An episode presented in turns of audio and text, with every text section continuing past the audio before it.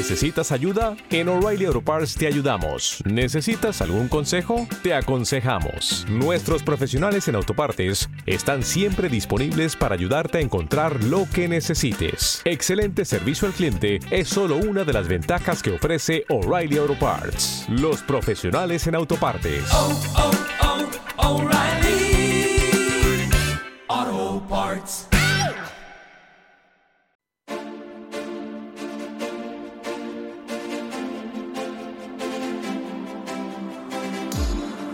Tertulia de Mercados en Capital Intereconomía.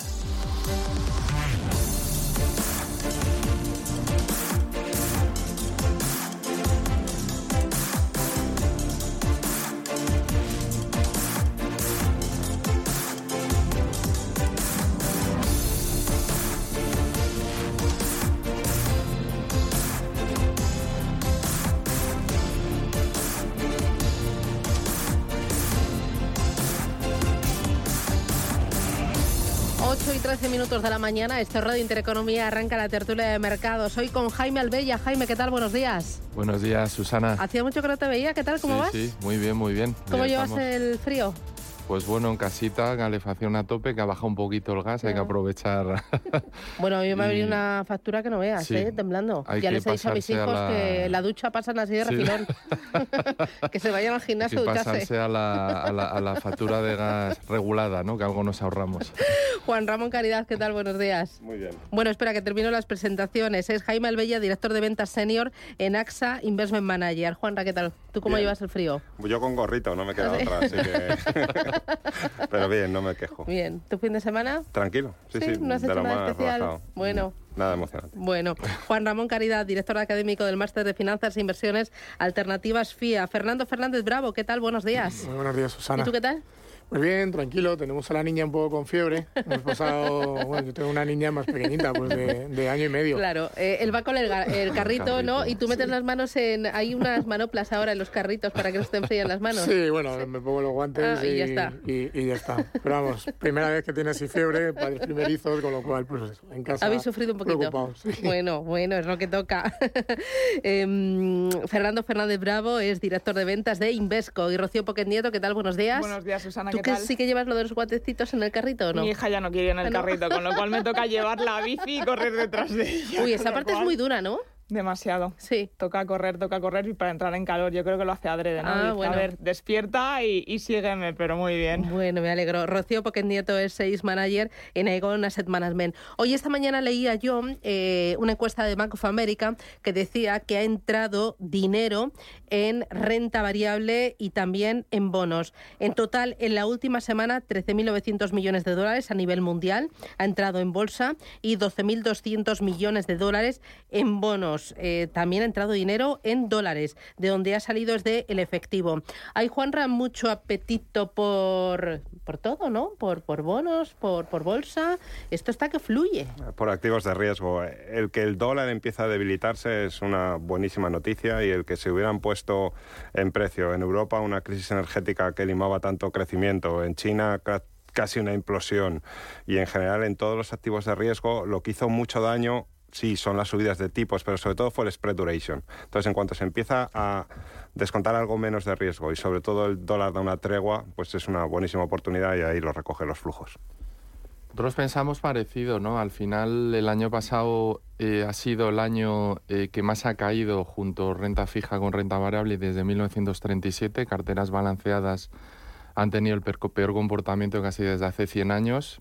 Al final llevábamos con activos, sobre todo renta fija, eh, caros, eh, rentabilidad de riesgo, como es obvio, con, con la burbuja que ha habido quantitative easing, tipos bajos mucho más tiempo de lo, de lo deseable, ¿no? Y, y, bueno, pues la subida de la inflación ha hecho que suba los tipos y eso que haga un, un repricing de, de, los activos de riesgo y la gente todavía viendo tantísima liquidez como siga habiendo en el sistema, eh, se está aprovechando para, para, pues para, para incrementar eh, activos de riesgo en carteras y, y de hecho estamos viendo bastante entrada también de, de dinero de los planes de pensiones, ¿no? Hay como 56 trillones ¿no? en, en total de, de activos en, en planes de pensiones y como sabéis tienen que gestionar la, la duración, el, el, cash flow matching con, con los liabilities, con, con, lo, con lo que tienen que pagar a, a futuro y toda esta subida a tipos está haciendo que este agente no financiero económico pues esté, esté rebalanceando carteras y se noten las entradas también. Así que Rocío estamos on fire, ¿no? Este mes de enero. Estamos on fire, a, yo creo. al contrario del tiempo, ¿no? El tiempo frío, pero en los mercados eh,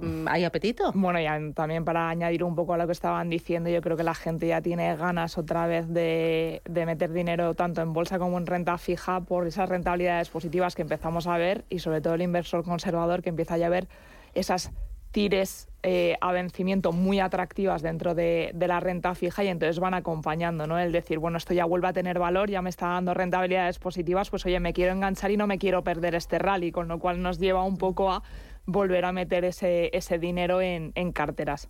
¿Pero qué ha cambiado de 2022, de diciembre, ahora 2023? Bueno, eh, las expectativas de, de, subidas de tipos. Lo veremos también esta, esta semana, el, el miércoles la FED, pero de, unos meses para acá lo que hemos visto es pues esa menor eh, inflación, es decir, creemos que lo peor pues eh, ha pasado.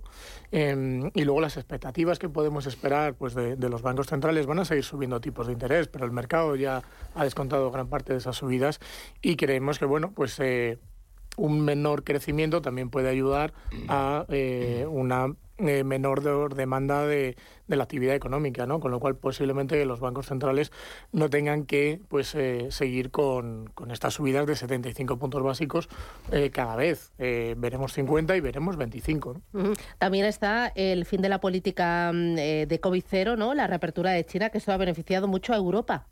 Claro, al final Europa es una economía extraordinariamente abierta. Es verdad que Alemania, aunque se hizo, se puso de moda lo de que China no era invertible, Alemania ha estado invirtiendo. Los flujos de inversión de capital directo de Alemania en China es enorme, pero luego hay muchísimos sectores en Europa que el 60% de las cuentas de resultados de empresas europeas se generan fuera de Europa. Y en ese sentido, todo lo que huela a reapertura china, pues está en enhorabuena.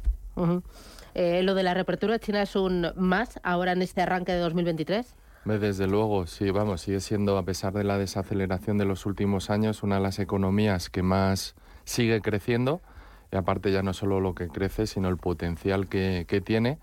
Y bueno, aquí lo, quizá lo más preocupante, hablando, como comentaba Fernando, un poco la inflación, que empezamos a ver noticias positivas ¿no? de moderación, que al final si la demanda agregada la, la volvemos a, o se vuelve a animar, ¿no? sobre todo con, con exportaciones eh, a China, pues quizá la, la inflación, aparte la, la, subyacente, que no está tan desacelerada, pues eh, lo mismo la tenemos eh, más animada de lo que deseamos y, desgraciadamente por los discursos de los bancos centrales tengan que seguir no tan laxos ¿no? Como, como los últimos que bueno, han dejado algún, alguna posibilidad ¿no? de, de moderar las subidas. Fernando, lo de la inflación, eh, esta semana vamos a tener datos de inflación en la eurozona, también en España. La inflación, eh, ahí el gran problema es la subyacente, ¿no? Y también la pata de los salarios. Eh, desde luego, es decir, lo que hemos pasado ahora es a, preocuparnos por, por, una inflación estructural. Desde luego pues lo que es la parte de, los salarios que, que, hacen pues bueno pues que esos efectos de segunda derivada pues nos puedan eh, generar pues eh, mayor mayor inflación tema de, de, China, que es lo que han hecho también pues muchos, eh, muchas economías, repartir parte de su uh -huh. eh, capacidad productiva.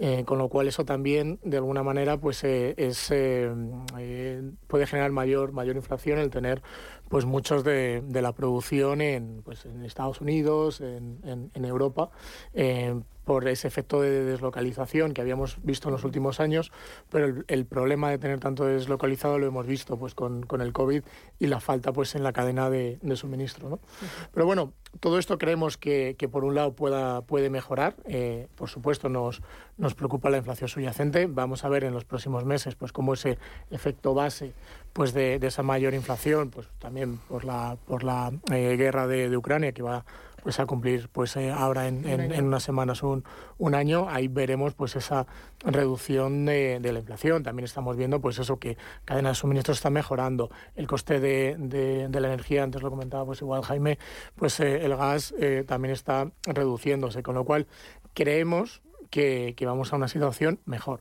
que es una situación en la que todo ya está eh, mejorado, em, que no nos tenemos que preocupar, no. Pero eh, no hay que ser catastrofistas, hay que pensar que lo peor ha pasado y que los mercados se adelantan. Eh, y lo que tenemos que poner el ojo es también un poco en los mercados, en las oportunidades. Antes un poco hablabais de Asia. Asia lleva dos años que ha sido un drama en un entorno en el que su política monetaria es muy diferente a, a otras áreas geográficas. Claro, justo me contaba el viernes Juanra que eh, ahí el problema va a ser la inflación, inflación subyacente y que el mercado sí que descuenta que a 12 meses la inflación podría estar en el entorno del 3%, pero tú eso no lo ves, ¿no? Lo ves más alto todavía el problema es que necesitamos que la velocidad de la menor inflación sea muy alta. O sea, necesitamos que, que esto vaya rápido. Que vaya rápido. y no soy yo ni mucho menos. O sea, lo que te contaba el viernes era lo que ha dicho Brainier y compañía en la Fed, que es hasta 3,4, 3,5 se baja la inflación, entre comillas, por efecto base, relativamente fácil con el entorno económico, pero a partir de ahí hasta el 2 queda una tirailla. Y el mercado está descontando 2,8, 2,9, e incluso hablaba de bajadas de tipos de interés para 2024 y eso es lo que no está tan claro, que la inflación sea tan rápida por los efectos de segunda ronda y por lo que te decía de broma, los de tercera o nueva primera. Y es que si China reabre, hoy es portada también de la prensa internacional, el zinc, el titanio, el cobre y el petróleo puede volver otra vez a apretar un poquillo y a no ser tan barato. A mí lo que me flipa, em, y perdonarme la expresión, es que eh, eh, ya se empieza a hablar de bajadas de tipos de interés cuando todavía no han terminado de subir. Bueno, el año pasado, de hecho, hablábamos de bajadas de tipos de interés para finales del 2023 ¿no? Y este año se revisa ya de cara al 2024. Entonces, eh, los bancos centrales siguen un poco eh, pendientes de lo que va a pasar con la inflación, pero hay que ser cauto, eh, hay que pensar que aún hay cierta volatilidad en los mercados que China es un agente a controlar y a mirar de cerca y que puede haber un repunte en la inflación en cuanto a esa demanda agregada de China se empiece a reavivar, ¿no? Con lo cual nosotros pensamos que estamos lejos del escenario del 2% de inflación, que supongo el objetivo de la Reserva Federal y de la Fed, que posiblemente eh, el Reino Unido sean los primeros en bajar tipos, pero que aún estamos lejos de eso y que hay que ser muy, muy cauto y estar pendientes a todas las noticias que nos vienen.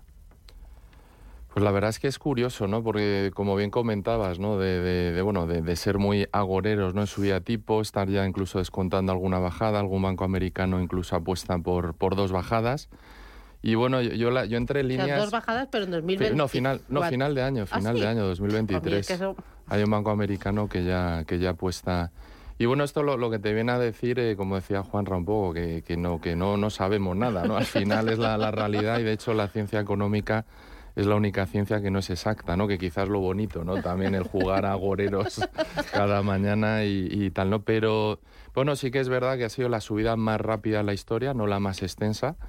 Y ha pillado sobre todo más con la economía, con una dicotomía, ¿no? Porque tenemos el, la deuda privada, hemos conseguido que baje prácticamente 20 puntos. De hecho, tenemos la suerte que esta subida de tipos no ha tenido tanto impacto porque hasta 2021 el ahorro neto de las familias era prácticamente el 20%, hemos tirado de ahorro neto, pero, pero bueno, el ahorro se acaba. Yo de hecho me he equivocado, yo pensaba después de verano, yo no te lo conté, digo, bueno, aquí viene una y yo creo que me he equivocado en el sentido de, bueno, que se ha ahorrado mucho dinero y la gente sigue tirando de, los ahorros del 2021, pero los ahorros acaban, ¿no? Y, tenemos por un lado una subida fortísima de, de tipos y por otro lado una inflación fortísima que tiene la elasticidad negativa en la demanda agregada. Si a la gente más vulnerable le suben los precios, sobre todo más incluso a la comida, porque hablamos de inflación de un 6%, ¿no? subyacente de media, pero si nos vamos a alimentos te vas casi a un 15%. Y, al final, oye, otras cosas nos podemos quitar, o incluso la calefacción, te coges un abrigo, te coges una manta, es duro, pero tienes, pero comer es que no hay plan B. O sea, al final eh, todo el mundo tiene que comer, ¿no? Es un poco lo que contaba la UCU con, con subidas de inflación del, del 13-14%, y eso impacta en la demanda agregada y es peligroso. Me voy a publicidad. Eh, a la vuelta, resultados empresariales. Estamos en plena temporada de resultados empresariales, sobre todo mucha compañía en Estados Unidos del sector financiero, del sector tecnológico ha publicado cuentas y también ha anunciado despidos, pero a lo bestia. ¿Cómo lo veis? ¿Qué interpretación hacéis? Eh, y luego ya, pues me decís, seguimos positivos en renta variable y entramos a saco, seguimos positivos en renta fija porque este año es o renta fija o estamos locos, eh, donde mm, o sea, lo, lo, bien eh, y, y lo que queráis. Publicidad y seguimos.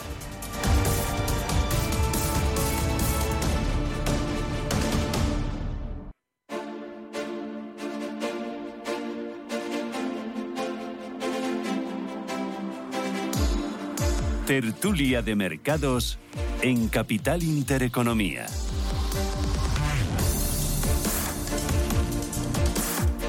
Con resultados empresariales. Fernando, ¿cómo lo veis? Eh, ¿Están cumpliendo? ¿Están siendo prudentes de cara a este año 2023? ¿Cómo ves también las guías, las previsiones de las compañías? Pues creemos que en regla general están siendo mejores de, lo esperado. No sé si es igual en Invesco, pues estábamos, pues, eh, no prudentes, pero al final tiene que haber un aterrizaje de la economía real, pues a un, crecimiento de, beneficios. Eh, pensábamos que podían salir peor en, la parte tecnológica. Es cierto que han salido ya, pues, a, algunas compañías, o por ejemplo, bueno, pues veíamos el viernes con, Tesla y, con, datos, bueno, pues, pues muy positivos. Eh, pero bueno, nosotros creemos que van a ser más, más prudentes, que tiene que haber cierto aterrizaje, pues bueno, pues de esa economía, un poco de la demanda que, que ha sido pues menor y de los menores crecimientos.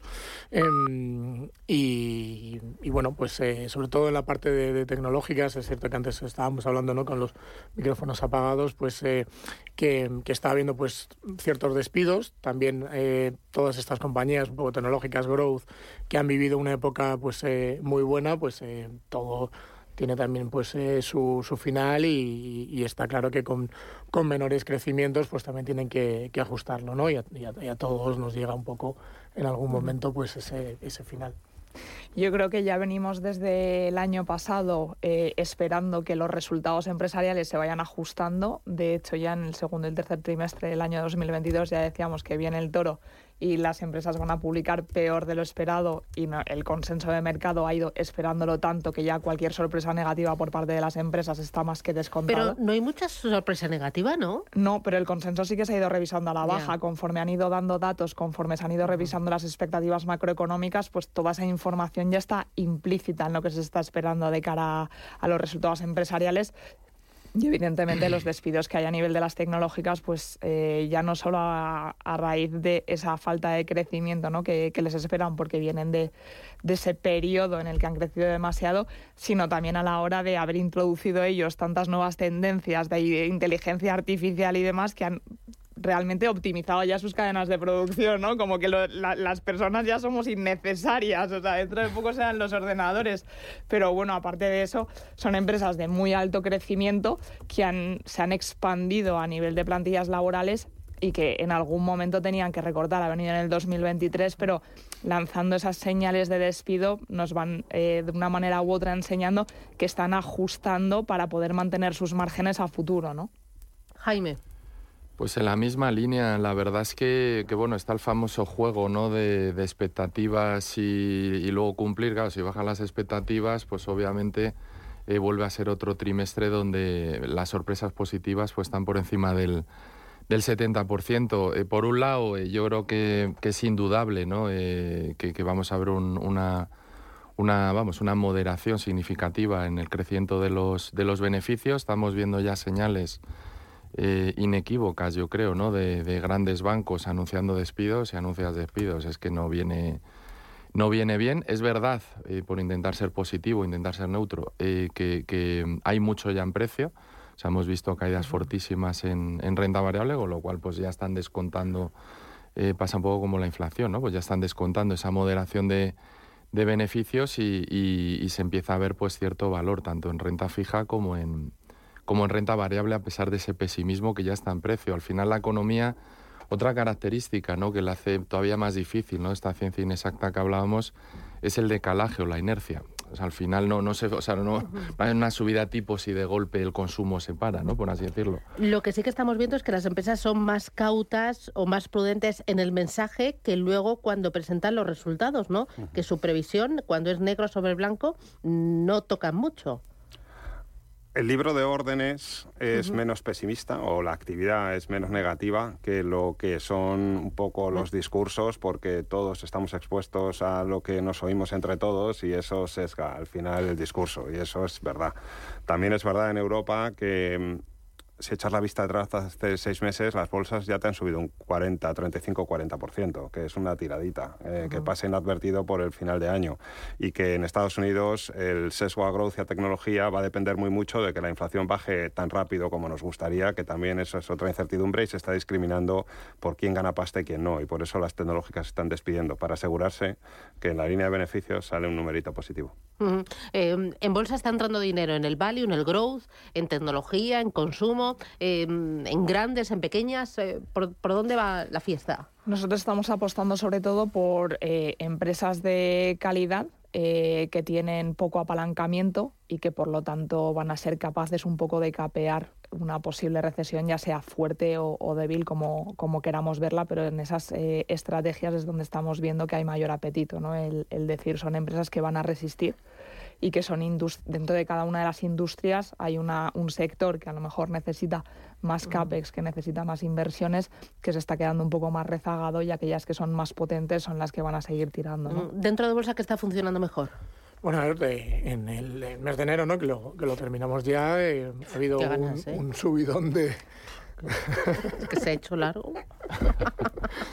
bueno, a ver, para, para vamos, en, Invesco yo creo que, bueno, que también para otras gestoras no, no ha sido un, un, mal mes. Eh, un poco lo que te comentaba antes es el, el tirón growth que, que hemos vivido. Eh, ha habido cierto repricing, eh, pues también en muchos de, de los sectores pues que, más habían estado castigados pues han tenido una mayor recuperación. Ahora, desde aquí, eh, pues posiblemente em, creemos que hay un cambio de paradigma porque vamos a tener una mayor inflación, una mayor tipos de, lo que hemos tenido en los últimos años y, si apostamos bueno por tener algo pues de, carteras más equilibradas, es decir, pues pasaremos más de un growth hacia un value, pero no hay que volverse loco y, ser igual un deep value, es decir, bueno, pues carteras pues más diversificadas, pero con cierto sesgo quizás eh, value para para este paradigma que vamos a vivir en los próximos 10 años. Y para una dispersión que va a volver a ser la reina, ¿no? Eh, puede funcionar dentro de un mismo sector o de un mismo tamaño de compañía o de un mismo sesgo, cosas muy bien y cosas muy mal.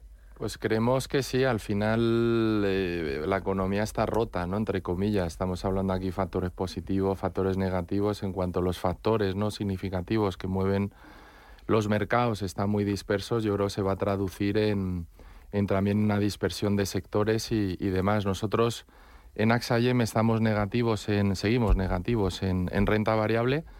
De entrar en renta variable preferimos más value, sobre todo mientras veamos subidas de tipos o, una inflación alta, que va ligado al final. Creemos que el value, que tiene una duración mucho más corta, debería hacerlo mejor que, que el growth. Y es verdad que a lo mejor después de verano, si ya hay algún banco, como hemos comentado, ¿no? que, que descuenta un par de bajadas de tipos final de año, yo creo que el inversor en cuanto empiece a, tener algo más de visibilidad en estas posibles bajadas de tipos, probablemente vuelva a haber una rotación eh, hacia growth, ¿no? Quitando que a corto plazo, pues el growth ha tirado más estos últimos dos meses, como comentabas, Juanra, y, y, bueno, y ahora a corto plazo lo lógico es que veamos caídas, ¿no? Pero seríamos más value y, pues bueno, pues sectores value, que luego también es muy discutible, ¿no? Pero sectores financieros es obvio, que además ya no es solo un tema value, sino se benefician directamente ¿no? de, un spread, un diferencial de, márgenes financieros que estamos viendo ya en Sabadell, en Bankinter, que sin hacer nada, por así decirlo, simplemente con las subidas de tipos tienen una, una subida significativa ¿no? de, márgenes financieros y bueno, también les tocaba, ¿no? Llevaban ya los pobres al final 8 o 9 años con unos márgenes financieros pírricos. Juan, ¿algo que añadir? Turismo financiero está funcionando muy bien, ¿no? Sí, por supuesto que, hay sectores value porque son sectores que tienen menos deuda y que tienen más capacidad, muchos de ellos, de fijación de precios, eh, que lo pueden hacer bien, pero hay un poco lo que también por añadir algo, ¿qué empresas tienen poca deuda y tienen mucha capacidad de generar crecimientos fuera de Europa? Eh, ¿qué, empresas tienen capacidad de trasladar a precios los incrementos de costes? Eh, esas variables son las que uno, si profundiza, pues puede picotear tanto en value como en growth. Y otra cosa que es llamativa es la baja liquidez que está habiendo en el mercado europeo en el segmento de medianas y pequeñas compañías. Y en ese sentido, yo un poco, aunque suene, no quiero terminar cenizo tu mes de enero, pero sí que es verdad que la gente que entre en bolsa ahora lo haga nuevamente con ese escenario a largo plazo, porque el subirse a la moda a corto pensando que es tirar a pichón parado, No está tan sencillo. Oye, ¿y lo de la baja liquidez en el segmento de pymes qué significa?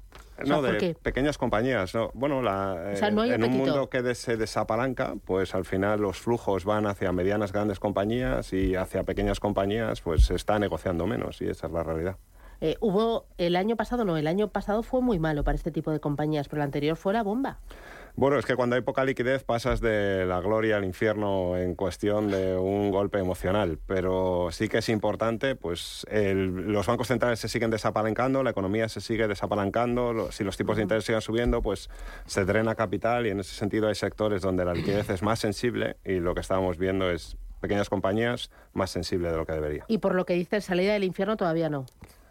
Tanto no es un tema de cielo o infierno, pero que te puedes pillar y te puedes llevar un sustito más grande del que Vale. podría tolerar tu estómago un mes, ese es el mensaje. Bueno, última parada publicitaria. A la vuelta miramos a la niña bonita, a la renta fija, y me habláis de, de dónde, de por qué, cuánto más va a ser la estrella, la bomba de este año. Publicidad me lo contáis.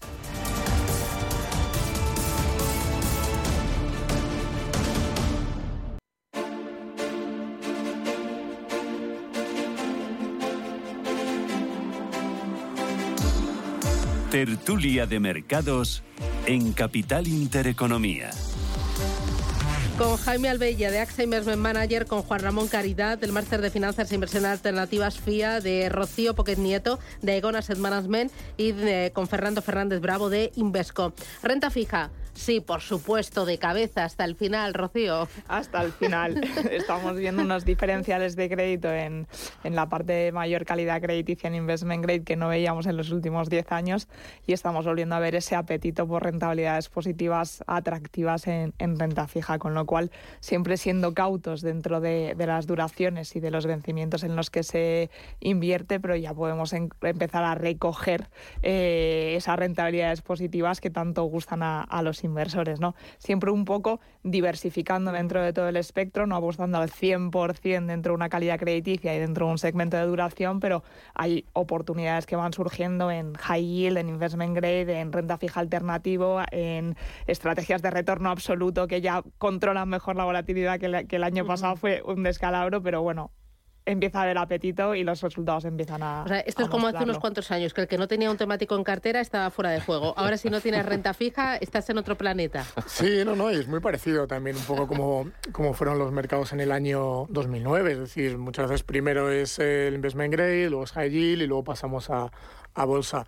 Eh, nosotros en Invesco es cierto que, en la parte de, de renta fija, pues creemos que hay que estar invertidos, que desde luego pues es un posicionamiento más táctico en estos momentos. Eh, no nos da tanto miedo la duración. Eh, el año pasado fue un, un drama en duración, pues el peor año de, de los últimos 30 años. Eh, pero creer- creemos que tener duraciones neutrales, pues tipo en un investment grade europeo, cinco años, pues es donde creemos que hay que estar ahora porque eh, es el momento de eh, crear carteras para los próximos pues 24 o 36 meses, Eh, con lo cual no nos da eh, miedo tanto el riesgo de, de duración, pues los mercados también de, de alguna manera, pues el, el Banco Central Europeo ya puede estar descontando pues que, que pueda pivotar, que es muy difícil saber dónde va a pi- pivotar, pero en 3,5, 3,75 y, y la Fed, pues bueno, pues más en el torno del 5,25, 5,5. Em, pero en el crédito ahí es donde pondríamos un poco más el, el foco. Es decir, nos gusta más investment grade, creemos que high yield y, y bueno, antes eh, lo comentaba Juanra, yo creo que más para la parte de renta variable en pequeñas empresas, pero bueno, si hacemos algo, un símil parecido en riesgo en la parte pues de renta fija, high yield el año pasado el mercado estuvo seco, es decir, estuvo totalmente cerrado, ¿no? Con lo cual, ahí sí creemos que, que hay que ser mucho más selectivos y que ahora mismo, pues con la rentabilidad que nos podemos eh, estar encontrando pues en, en renta fija europea, investment grade, pues que no hay que asumir tampoco pues mucho más riesgo. Pues nosotros por fin eh, eh, tenemos una alegría en Casa del Pobre, en una gestora como AXA IM, muy de renta fija, empezamos a, a ver flujos. Y, bueno, la verdad es que lo, que contaba un poco Fernando, ¿no? esa gradualidad de, en gobierno creo que no hay duda, creo que hay valor. Estamos empezando a ver flujos en investment grade, sobre todo americanos. Yo creo que es una curva que va por delante de la, de la europea, donde ya se descuenta alguna bajada y creemos que, que ahí hay valor.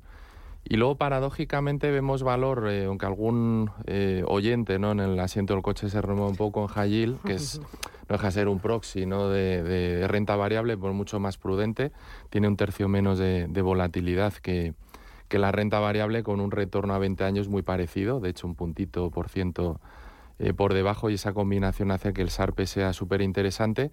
En el yield, si lo combinamos con duración corta, el SARPE todavía mejora más y de hecho tenemos que el 87% de los trimestres desde el año 2000 el high yield americano duración corta ha pagado, o sea, ha tenido rentabilidad positiva. Es un activo con una aproximación total return, de, rentabilidad absoluta positiva, neta, por así decirlo.